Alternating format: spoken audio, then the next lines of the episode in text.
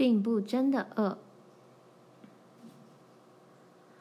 真了不起，马铃薯分得刚刚好。他们慢慢的连皮吃着最后的马铃薯。大风雪敲击房屋，风在咆哮嘶嚎。微明中，窗户一片苍白，炉灶发出微弱的热力与寒冷对抗。罗兰说：“爸，我真的不饿，我的这一份给你。”你吃吧，罗兰。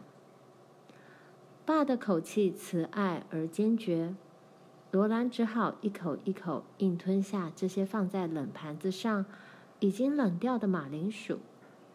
他把自己那片面包撕下一小块来，把其余的留下，只有热热甜甜的茶，味道还不错。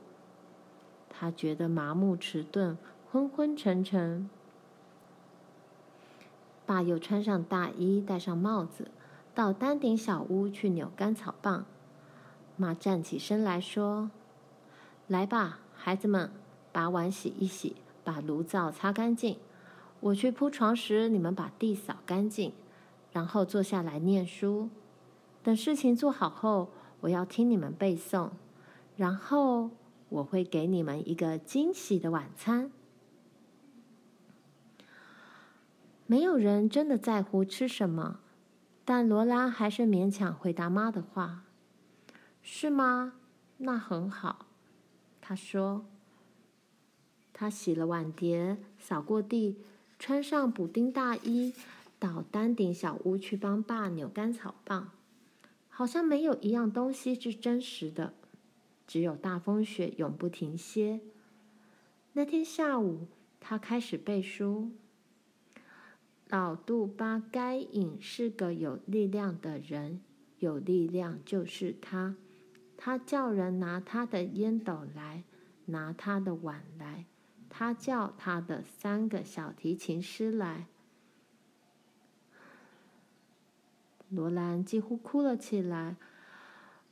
哦，妈，我不晓得我是怎么了，我无法专心。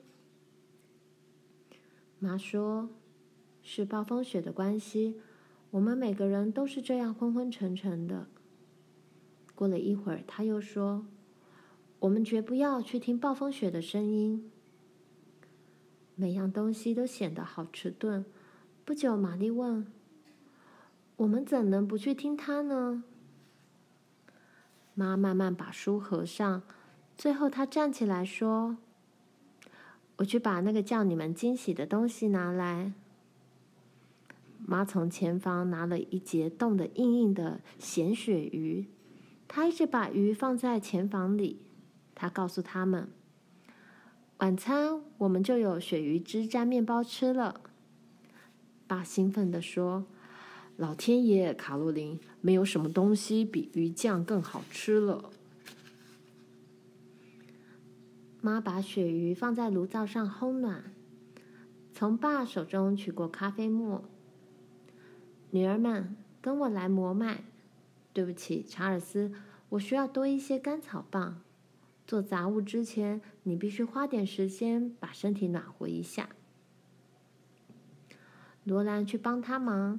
等他们把干草棒抱进屋里时，琳琳疲倦地转着咖啡沫。妈正把鳕鱼切成薄片。爸说：“只要闻到这香味，我的精神就来了。”卡洛琳，你真是了不起。妈说：“我想我们应该换换口味。不过，我们仍得感谢这些面包。”查尔斯。他看见他正注视着牛奶桶里的小麦。他告诉他说。这些东西在下一场暴风雪来临前应该是够用了。